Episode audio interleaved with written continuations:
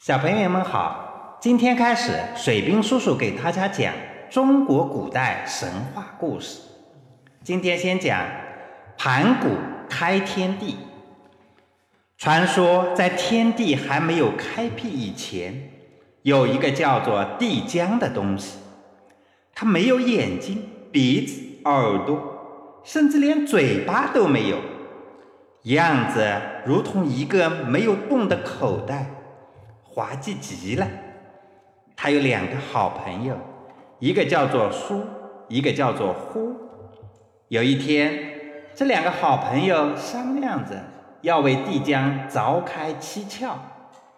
他们用了七天的时间为帝江凿开了七窍，但遗憾的是，帝江竟因此死了。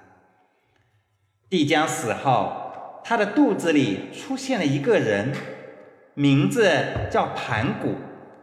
小盘古就在这个大口袋中一直酣睡了约一万八千年，从一个婴儿成长为一个巨人。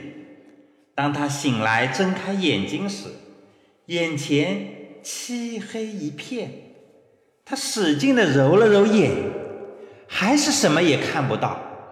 他想伸展一下筋骨，但这个大口袋紧紧地包裹着身子，他感到浑身燥热不堪，呼吸非常困难。天哪，这该死的地方！盘古气愤地说道。说着说着，他越发的气愤了，便猛地拔下自己的一颗牙齿。嘿！这颗牙齿竟然变成了一把威力巨大的神斧，盘古抡起来就使劲的向周围劈砍去。只听哗啦一声巨响，周围的混沌黑暗即刻被砍开一条缝来，从那条缝隙中射出了耀眼的光线，大口袋中散发出一股清新的气体。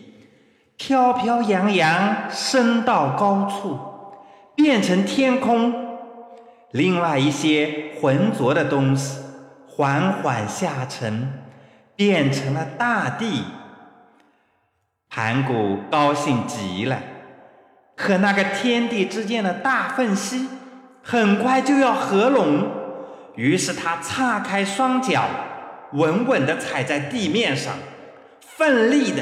用他那长长的胳膊顶住天空，裂缝越来越大，盘古也越长越高。每当盘古的身体长高一尺，天空就随之增高一尺，大地也增厚一尺。就这样过了一万八千年，盘古变成了一位顶天立地的巨人，而天空。也升得高不可及，大地也变得厚实无比。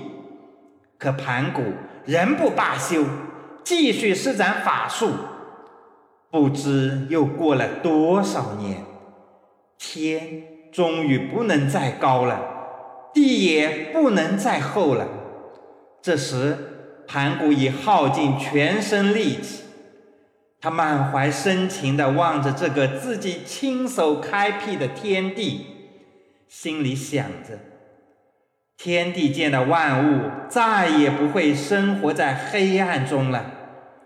他长长的舒了一口气，慢慢的倒在地上，闭上沉重的双眼，与世长辞了。伟大的英雄死了，但他的遗体并没有消失。盘古临死前，他嘴里呼出的气变成了春风和雨雾，声音变成了天空的雷霆。